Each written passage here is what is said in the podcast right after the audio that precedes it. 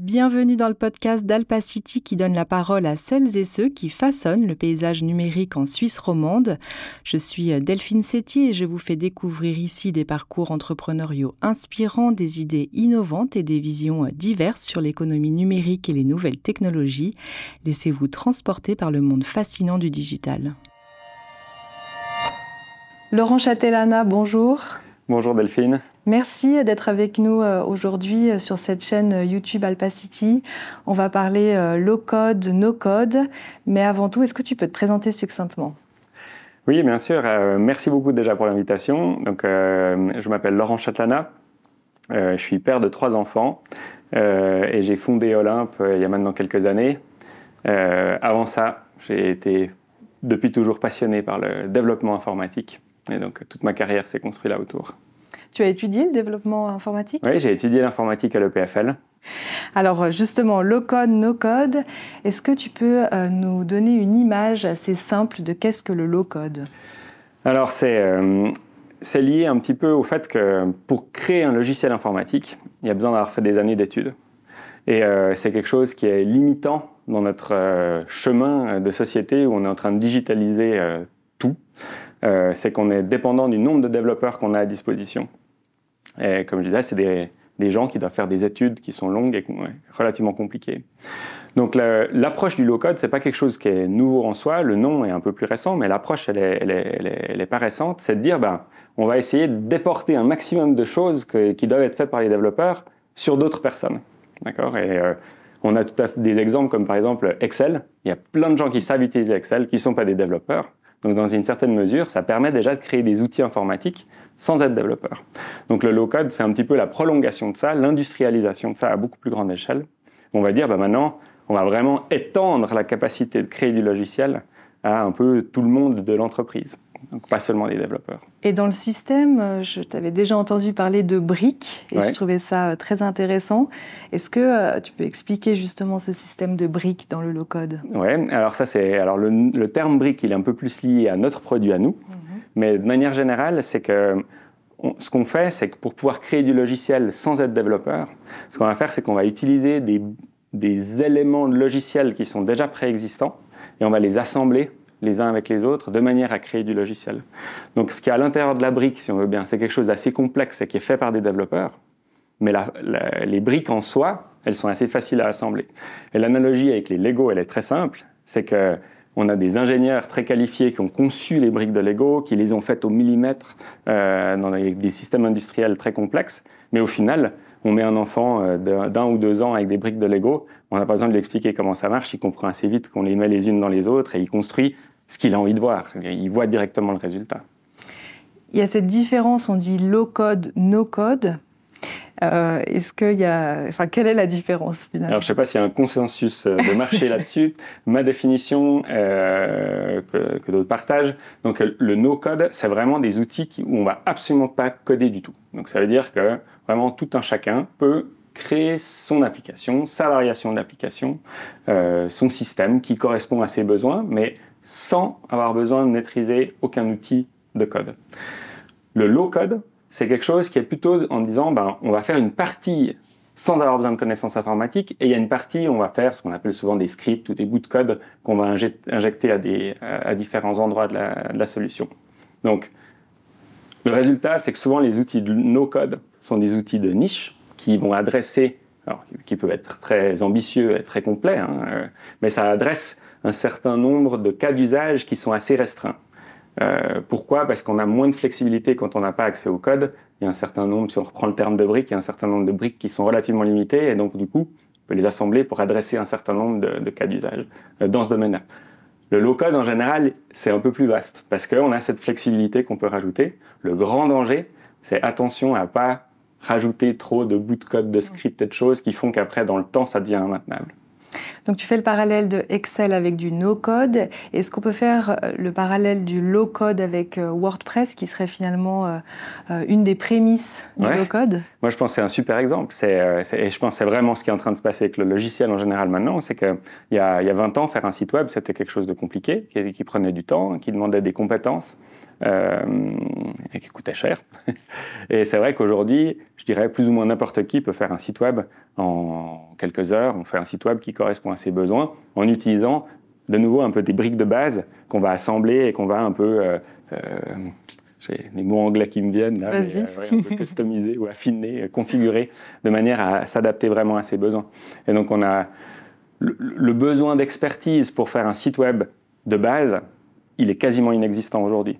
Là, on a besoin de l'expertise, c'est quand on veut aller plus loin, qu'on veut faire un site web qui va se démarquer des autres, un site web qui va euh, apporter, inclure des nouvelles technologies. Là, on a de nouveau besoin de l'expertise. C'est toujours cette espèce d'extra mile. Et ce que je trouve assez intéressant, je fais une petite parenthèse, c'est que les gens qui étaient spécialisés pour faire des sites web à l'époque, bah, qu'est-ce qui s'est passé? Ils se déplacent, ils migrent finalement vers des fonctions à plus haute valeur ajoutée, sachant que la base, elle est de plus en plus automatisée. Et c'est vraiment ce qu'on est en train de voir maintenant avec le logiciel, c'est que les logiciels, on va dire, de base, un formulaire, un, petit euh, processus de travail, c'est des choses qui sont complètement euh, faisables en no code, absolument. Il y a pas besoin, ça marche très très bien, ça, ça, se maîtrise bien, etc. Et donc du coup, les experts, ils vont se déplacer plus sur les choses un peu plus complexes, un peu plus à valeur ajoutée.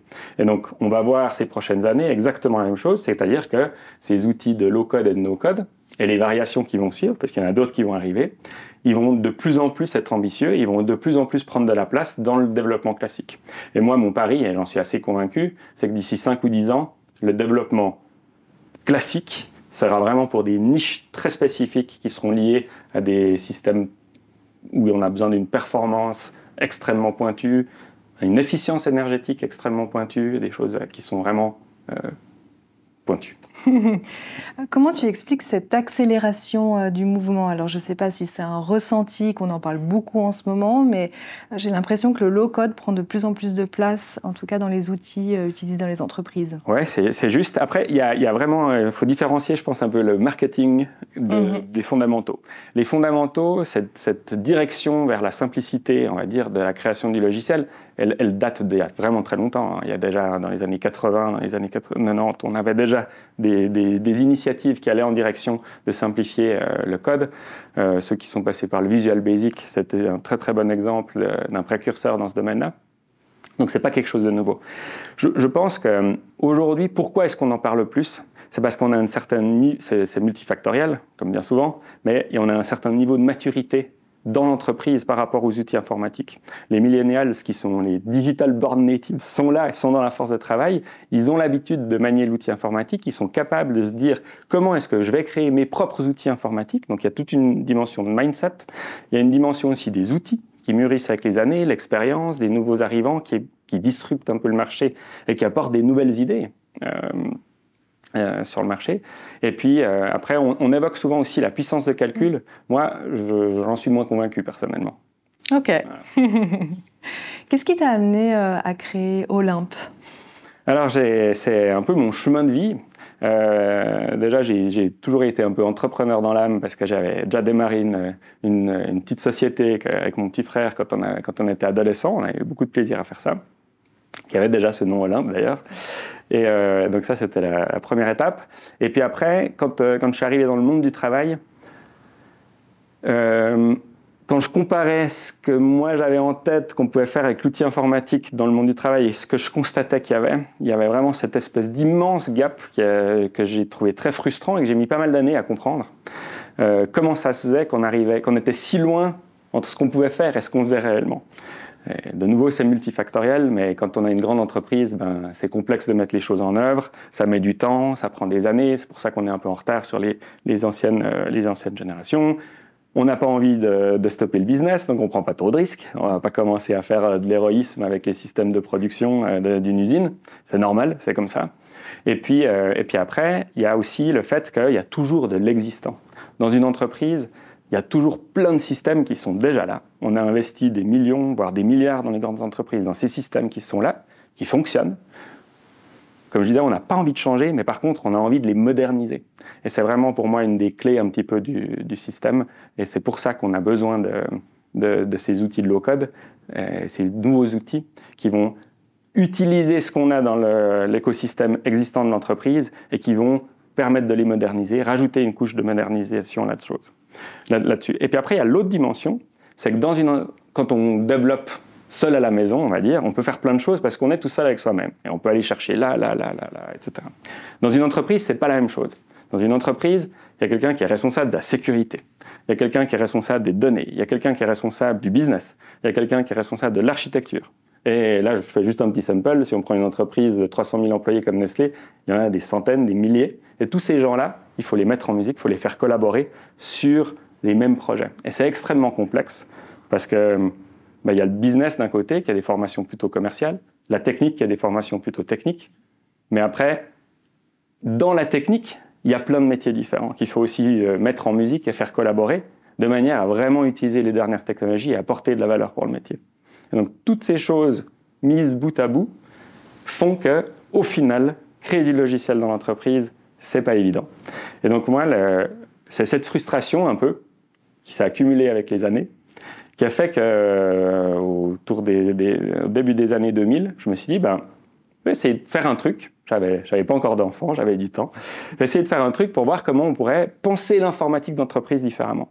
Un peu renverser la vapeur, faire en sorte de commencer par le besoin des clients finaux et à partir de là, de s'assurer qu'on est en train de construire quelque chose qui soit réaliste à mettre en production dans un système d'entreprise. Et donc, c'est, c'est comme ça que je suis parti un petit peu sur cette idée de brique. Pendant quelques années, euh, j'ai un peu travaillé là-dessus, puis un jour ça a marché et j'ai fondé la société là-dessus. Comment ça s'est passé au début Alors euh, au début, c'était, au tout début, c'était vraiment un, hobby, c'était un plaisir euh, de, retourner à la programmation, de réessayer des choses et puis de pas avoir pression de temps. Donc on peut essayer des choses vraiment euh, ben, très alternatives, on va dire ça comme ça, ce qu'on n'oserait jamais essayer dans le, dans le système d'entreprise parce qu'on doit délivrer. Donc il y a beaucoup de plaisir à démarrer le truc. Et puis après, il y a un moment donné, moi je m'étais donné un an, je crois, au début, puis au bout d'un an, j'avais plus ou moins rien du tout. Euh, donc euh, on se dit, bah, on se donne encore un an de plus. Et puis finalement, bah, plus on creuse, plus on se rend compte de la complexité de la tâche. Donc euh, ça, c'est, ça, c'est vraiment lié à notre chemin, nous, chez Olympe. C'est que moi, je voulais vraiment un système qui s'insère dans l'univers de l'entreprise. Pas quelque chose qui fasse de l'innovation isolée dans un coin où après, finalement, ça n'a pas d'impact sur le business de l'entreprise. C'était quelque chose qui avait de l'ambition, qui devait aller se connecter à des systèmes établis, comme je disais avant. Hein. Donc ça, ça nous a pris pas mal de temps, plusieurs années, euh, qu'on a financé en faisant euh, du service euh, à nos clients. Tu te souviens de ton premier client? Oui, je me souviens très bien. Alors, je me souviens de, de, de, deux clients. Il y a le premier client non payant, parce qu'au début, c'était plutôt nous qui devions payer pour qu'il y ait des gens qui soient d'accord d'utiliser notre technologie. Il ne faut pas se leurrer. Et on avait une très belle aventure avec, avec une amie on a euh, construit son logiciel pour gérer sa petite entreprise. Donc c'était une super expérience. Et puis après, je me souviens aussi de mon premier client euh, payant, cette fois, où tout d'un coup, les choses, elles deviennent sérieuses. Il faut euh, penser contrat, il faut penser responsabilité. Et ça change un petit peu. Puis ça permet de faire rentrer des capitaux. Hein, c'est le, le sang de la société. Vous êtes combien aujourd'hui chez Olympe? Alors aujourd'hui à Lausanne, on est 25. Et puis on s'étend un petit peu à l'international pour, euh, voilà, pour avoir des, des tâches, euh, certaines tâches qui coûtent moins cher dans d'autres pays. Qui sont euh, tes talents au sein d'Olympe? Alors, il y en a pas mal, et, et j'en suis fier. J'ai vraiment une super équipe. donc, j'ai une équipe un petit peu de sept personnes qui, qui gèrent l'entreprise. Et puis après, l'équipe un petit peu plus de développeurs qui, vont, qui vont réaliser les tâches. mais tout le monde est très les mains dans le cambouis, on va dire. On est vraiment dans ces phases très excitantes euh, du moment où ça, démarre, les choses commencent à grandir vraiment. Il y a de l'enjeu, euh, il y a des partenaires, il y a des clients qui attendent euh, qu'on délivre de la valeur. tu embauches? Tu, Alors, pas maintenant. Non, maintenant on est dans une phase où on est en train de consommer l'argent qu'on a levé il y a déjà un petit moment. Et, donc en train de, montrer qu'avec l'argent que les investisseurs ont investi dans notre entreprise, on est capable de délivrer sur nos promesses, on est capable de montrer euh, qu'il y a vraiment un marché pour notre, technologie. donc, euh, c'est les phases où on est maintenant, hein, c'est vraiment ça. On, nous a, on a investi dans la société pour qu'on puisse démontrer qu'on est capable de grandir, qu'on est capable d'apporter de la valeur chez des, chez des clients. Et aujourd'hui, on arrive à montrer qu'on arrive à délivrer beaucoup de valeur chez des grandes entreprises.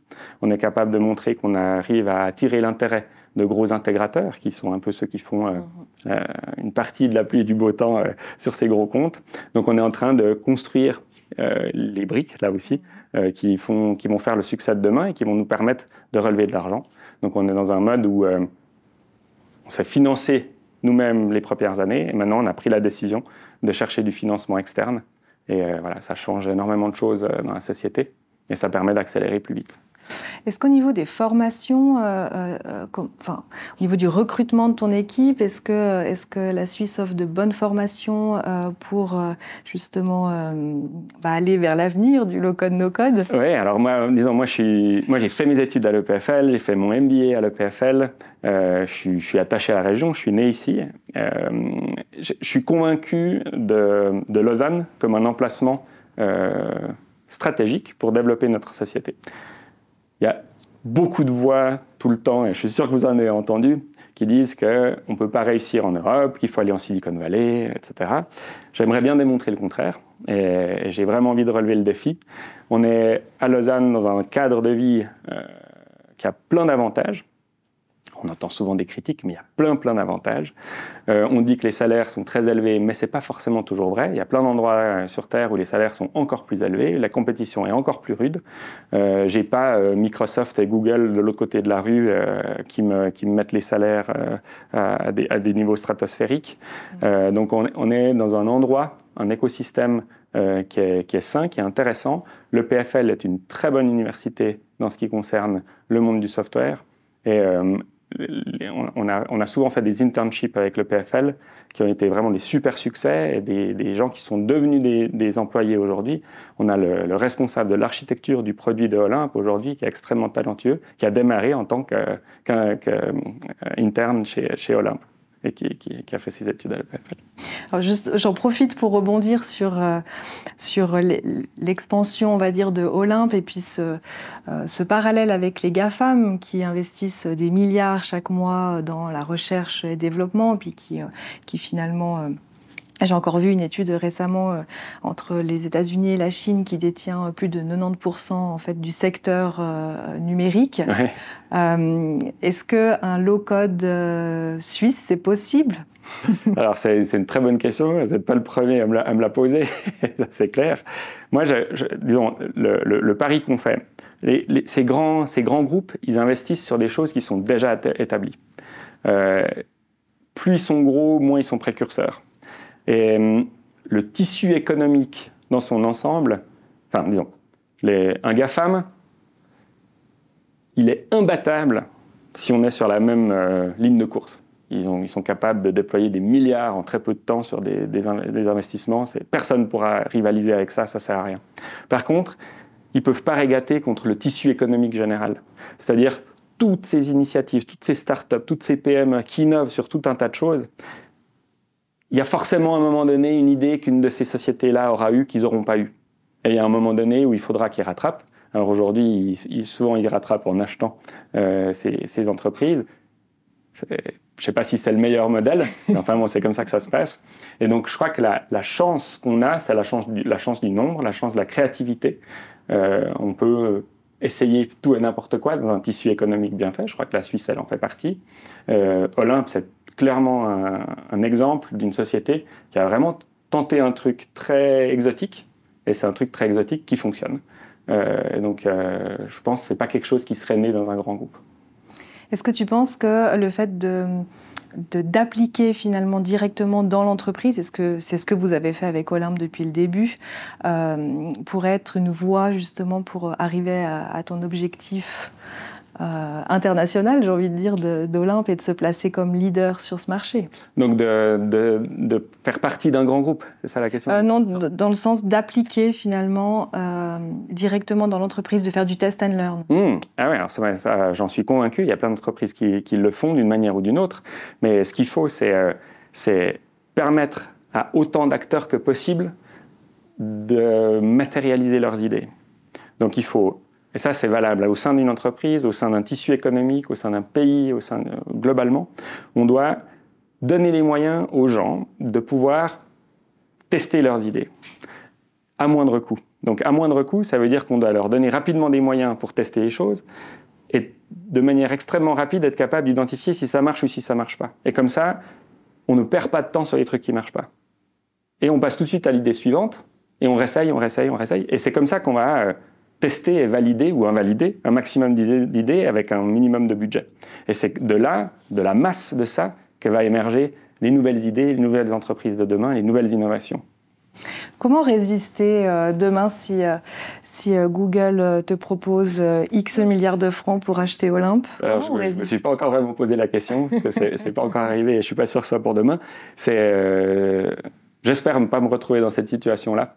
je crois que j'ai toujours piloté l'entreprise en pensant ce qui est bon pour l'entreprise. Et je crois qu'il faut continuer à garder cette, cette ligne directrice-là. comme plein d'entrepreneurs, moi, le, le but premier, c'est pas de gagner de l'argent. Le but premier, c'est de, faire un projet, d'être fier de ce qu'on construit, de marquer, créer un impact, d'apporter de la valeur. Et je crois que c'est vraiment là-dessus qu'il faut regarder euh, ces décisions. Si, à un moment donné, dans l'existence d'une société, il y a une proposition de rachat qui permet d'accélérer et d'augmenter les chances de succès, ça peut être tout à fait une bonne solution. Si au contraire, c'est pour se retrouver dans une situation d'étouffement au sein d'un groupe qui n'a pas forcément euh, une vision forte sur ce qu'on est en train de faire, je pense que c'est un mauvais choix. Alors, euh, ça m'en vient. Ça, ça se compose avec les autres investisseurs. Oui, absolument. Non, mais il n'y a pas d'annonce aujourd'hui d'achat de, Google. Euh, est-ce qu'on peut parler un petit peu de ton modèle d'affaires chez Olympe et mhm. puis de l'aspect euh, open source qui sont mhm. donc sur ces briques? Oui, donc le, le, modèle open source, c'est un, modèle qui, je vais dire, nous développeurs, qui nous plaît c'est quelque chose qui, est, qui, a, qui a, prouvé d'avoir énormément de valeur sous tout un tas d'aspects, et c'est quelque chose qui nous attire naturellement. La difficulté de l'open source, c'est de trouver les modèles d'affaires qui permettent de le financer. Et donc, euh, nous, ce qu'on est, nous, on est sur une trajectoire où on a envie d'aller vers l'open source. Euh, mais pour ça, il faut qu'on trouve comment on va financer la société euh, dans un mode open source. Donc on est un peu en train de faire des petits essais, on est en train de réfléchir un petit peu là autour. Ce qu'on est en train de faire, c'est qu'on est en train de graduellement ouvrir de plus en plus en open source des bouts de, notre, base de code. On a commencé par ce qu'on appelle la marketplace, donc c'est qu'est-ce qu'il y a dans nos briques? Donc nos briques sont open source, elles sont, la plupart sont publiées, enfin c'est un, travail un petit peu de, bénédictin, mais on, avance là-dessus.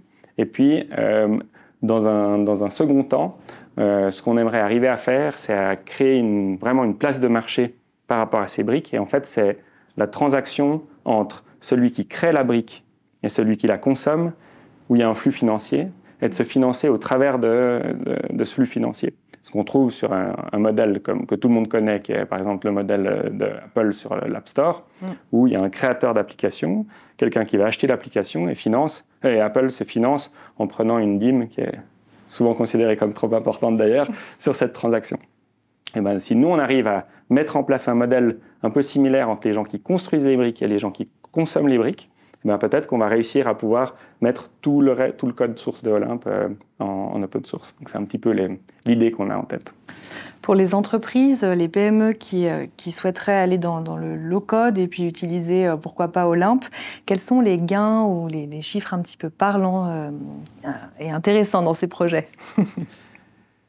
Alors, déjà, une chose que j'ai remarquée qui est vraiment fondamentale, c'est que plus l'outil est puissant, plus les personnes qui sont dans l'entreprise doivent avoir une vision numérique du problème.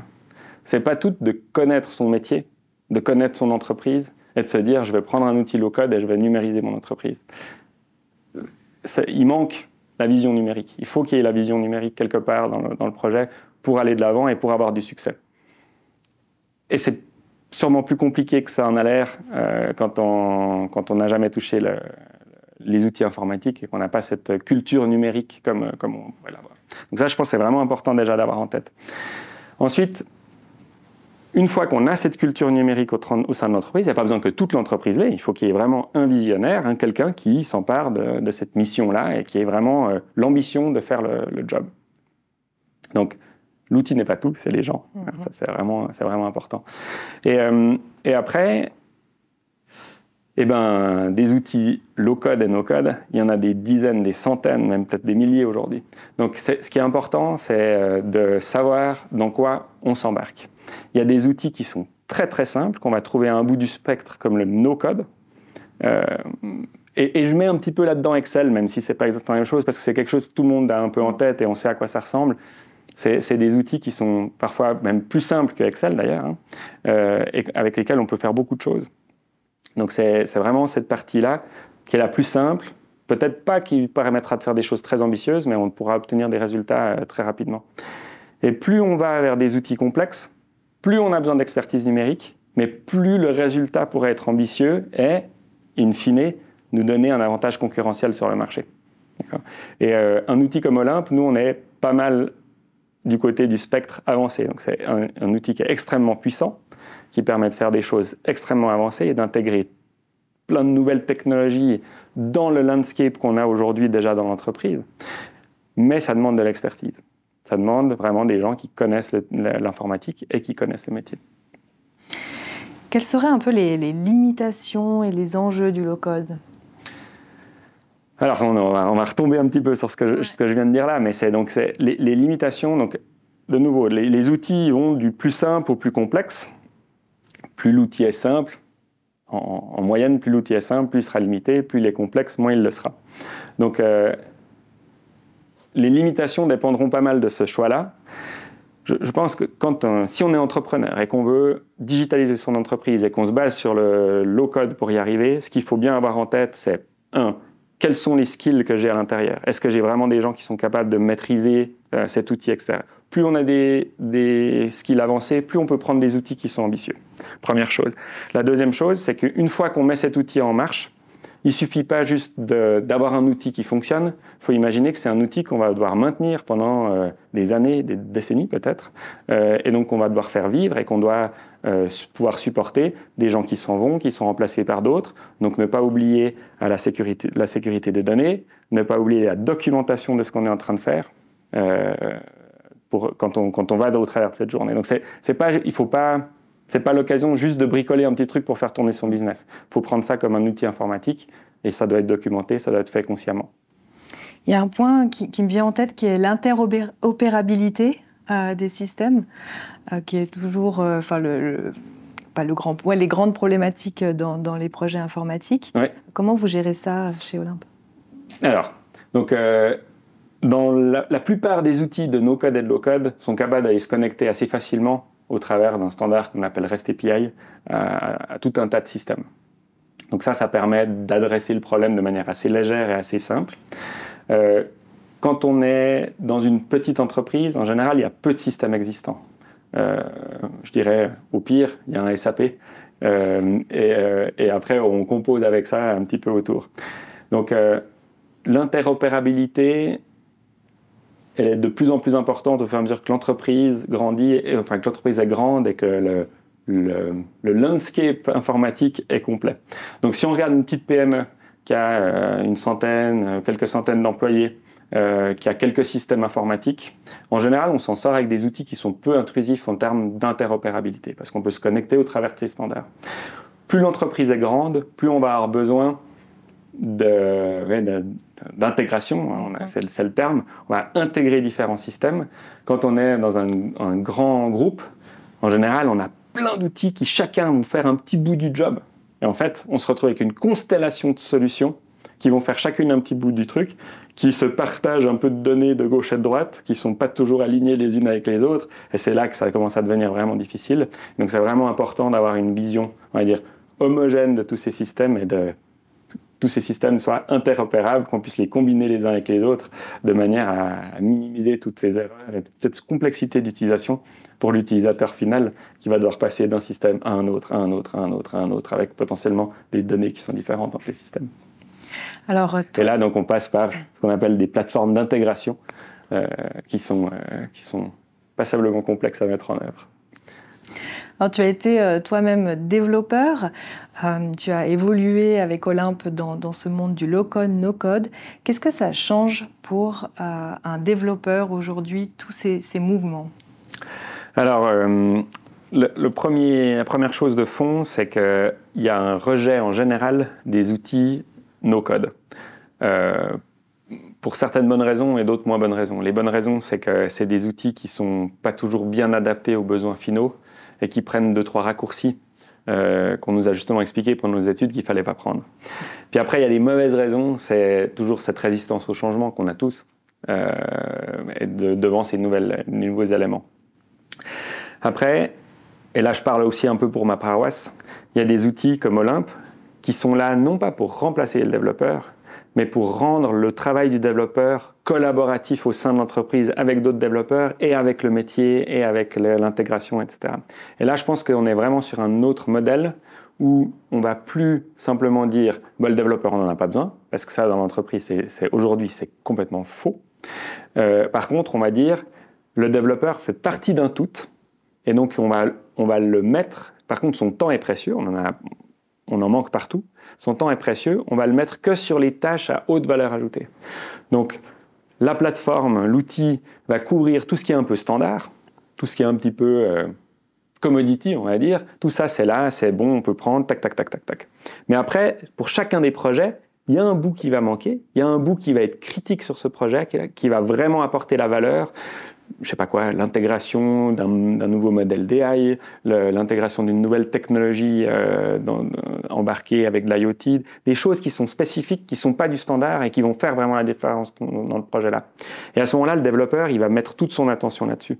Donc ça veut dire que ça va lui enlever tout un tas de tâches, on va dire un peu euh, rébarbatives et répétitives, et il va pouvoir concentrer plus son temps là où il a vraiment la valeur ajoutée. Et là, c'est vraiment, quand on arrive à rentrer dans ce paradigme-là, c'est là où on a vraiment gagné cette, avancée-là. On a vraiment passé le cap, c'est qu'on on met les gens de manière plus, plus forte là où ils sont bons, là où ils apportent la valeur. Finalement, on peut faire un parallèle avec euh, ce qui se passe dans l'industrie 4.0. Mhm. On va vers euh, donc une automatisation des tâches simples et, euh, et puis des, des, tâches ultra spécifiques et à haute valeur ajoutée. C'est exactement la même chose. Alors, euh, on parle, euh, ce qui m'amène aussi à parler d'intelligence artificielle. Euh, on en parle beaucoup. quel est l'impact de, l'IA dans le low-code, no-code? On parle aussi de génération de code par IA, donc l'écriture mhm. directement de l'IA du code. Qu'est-ce que, est-ce que tu fais des recherches là-dessus? Est-ce que vous avez déjà intégré ça? Ouais. Donc, générer du code avec l'intelligence artificielle, c'est quelque chose qui marche très très bien. Donc on arrive très très bien à décrire ce qu'on veut avec du langage, et puis il va nous écrire ça en, code. Donc ça, j'ai l'impression que c'est très mature. Après, il y a plein de choses à redire, et les développeurs sont les premiers à dire que c'est pas optimal, que c'est pas performant au niveau énergétique, que c'est pas performant au niveau euh, sécurité, etc. Peut-être. Euh, mais en tout cas, ce qui est sûr, c'est que l'intelligence artificielle est tout à fait capable d'écrire du code. Maintenant, et là on retombe de nouveau dans, le vrai monde, écrire du code, ça ne veut pas dire faire tourner une application dans une entreprise comme par exemple Nestlé. Il y a énormément d'étapes, d'éléments qui sont entre le bout de code et finalement l'application qui va tourner en production euh, dans le monde entier, qui va respecter les contraintes dont je parlais tout à l'heure, de sécurité, d'intégration de données, d'interconnectivité, etc., etc. Et en fait, ça, on est, à mon avis, très très loin d'automatiser euh, toute la chaîne.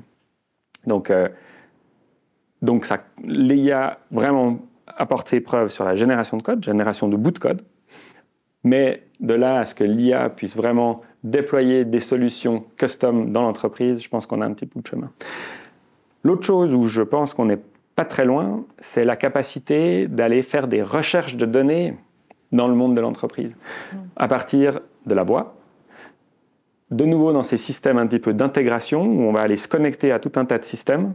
Quand on se connecte à ces différents systèmes, on va après rajouter un petit peu de sémantique autour des données qu'on a dans ces systèmes tiers. Typiquement, on va dire, euh, il y a un outil qui est très connu pour la gestion euh, des clients qui s'appelle Salesforce. On va dire, voilà, on va se connecter à Salesforce et on va dire, bah, les données qui sont dans Salesforce, c'est des données qui vont être liées au client et les activités du client. On va se connecter à SAP et c'est là qu'on va trouver des informations financières. On va se connecter à un autre système, on a des informations sur la supply chain. Et en fait, après, il y a un moment donné où il y a une espèce de une base de données centrale qui va dire, tel type de données, on va les trouver là, etc. Et je pense qu'on n'est pas très loin de pouvoir dire à cette base de données centrale, fournis-moi la liste de mes conteneurs qui sont en retard par rapport à leur délai de livraison. Parce que dans cette phrase-là, c'est quoi? On veut une liste de conteneurs, ça c'est quelque chose que le système il arrive à trouver, on a un filtre qui dit euh, en retard par rapport à une date de livraison, donc il va chercher à quel moment on pense qu'il va arriver, on va chercher euh, dans, les, dans les systèmes contractuels euh, quels sont les engagements, et on arrive à faire un filtre et à sortir les données. Et ça, à mon avis, l'industrie en général n'est pas très loin, et je pense que nous, on n'est pas très loin non plus d'arriver à faire ça. Euh, ça m'en vient à cette question. Est-ce qu'il y a d'autres points, de, d'autres projets que vous êtes en train de mener au niveau de, de la R&D chez Olympe? Euh, hors intelligence artificielle Hors intelligence artificielle. Euh, alors oui, alors on, bah, on, on, travaille sur toute une palette de, d'éléments. Euh, il y a il y a tout un tas de choses, c'est vraiment la roadmap du produit. Donc, ça veut dire on a un produit, il est là, et puis on, ajoute des fonctionnalités, on améliore celles qui sont existantes. au niveau des, des éléments vraiment disruptifs euh, qu'on va apporter l'année prochaine, je pense que c'est principalement autour de l'intelligence artificielle. Ça ne veut pas dire que le reste ne va pas avoir de valeur, mais c'est plus dans la continuité de ce qu'on a fait euh, jusqu'à maintenant. Et quand tu parles d'intelligence artificielle, est-ce qu'il y a euh, des outils que tu utilises qui ont été développés par des sociétés américaines? Je pense à OpenAI ou où est-ce que tu t'appuies justement pour aller faire ces tests? Alors quand on, quand on joue un petit peu avec ces systèmes, on va typiquement euh, se baser sur OpenAI pour faire, euh, pour faire des tests. Donc on n'a pas de... Nous-mêmes n'avons pas développé de modèle. On regarde qu'est-ce qu'il y, a, y a dans le marché, on regarde qu'est-ce qui marche, quels sont les résultats qu'on peut obtenir avec ces différentes approches, et euh, on se base là-dessus, et on continuera à faire de la, même façon dans le futur. Il y a une personne qui va nous rejoindre en janvier qui va travailler vraiment sur la partie intelligence artificielle en soi on verra après euh, où est-ce qu'il faut qu'on mette notre énergie pour apporter le différenciateur. Comment est-ce que tu penses que la Suisse euh, peut vraiment apporter cette valeur ajoutée dans le monde du numérique? Alors, euh, bah, la Suisse a montré dans le passé qu'elle était capable d'être très innovante, et je pense qu'il faut qu'on continue à être capable de faire de l'innovation. Il n'y a pas énormément d'innovation dans le software en Suisse aujourd'hui. Euh, J'aurais de la peine à donner des bonnes raisons pourquoi. Ce que je pense qu'on a structurellement en Suisse, c'est on a, on a, on a un espèce de sanctuaire législatif qui m'a toujours fait penser qu'on arriverait à un moment donné à utiliser ça par rapport aux données, au numérique en général.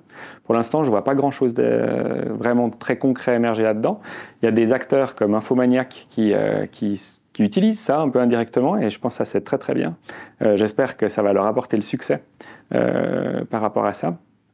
Et puis, euh, et puis après, est-ce qu'on arrive à utiliser notre, notre tissu de PME pour, pour arriver à, rentrer dans le, dans, le, dans le domaine numérique? Je ne sais pas. On a vraiment des spécialisations qui sont dans le, plus dans la mécanique, etc c'est quand même pas tout à fait la même chose. Est-ce que ces acteurs-là ont dans leur cœur, dans leur, euh, dans leur vision, cette culture numérique qui va rentrer avec les, avec les jeunes qui rentrent dans ces entreprises? Est-ce que ça va suffire à un moment donné pour que eux arrivent à être créatifs dans cette, euh, dans cette partie software? Je ne sais pas, je suis pas sûr.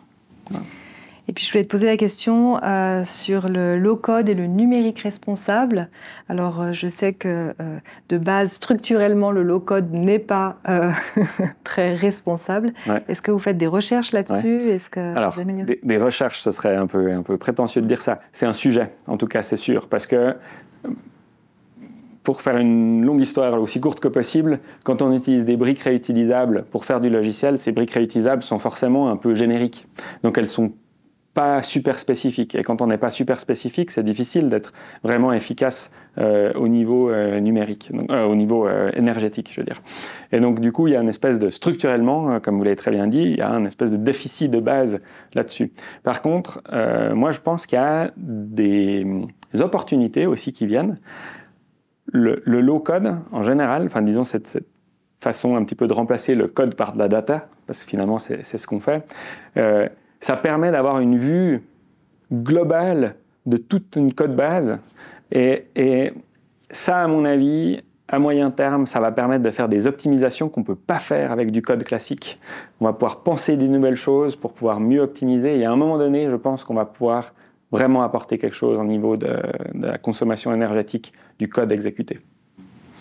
On arrive à la fin de cette interview. Merci beaucoup. J'aurais encore euh, deux questions pour toi. Est-ce que tu aurais euh, une, euh, deux recommandations d'un livre, de reportage ou même d'une chaîne YouTube que tu regardes? Alors, on parlait de, responsabilité énergétique juste avant.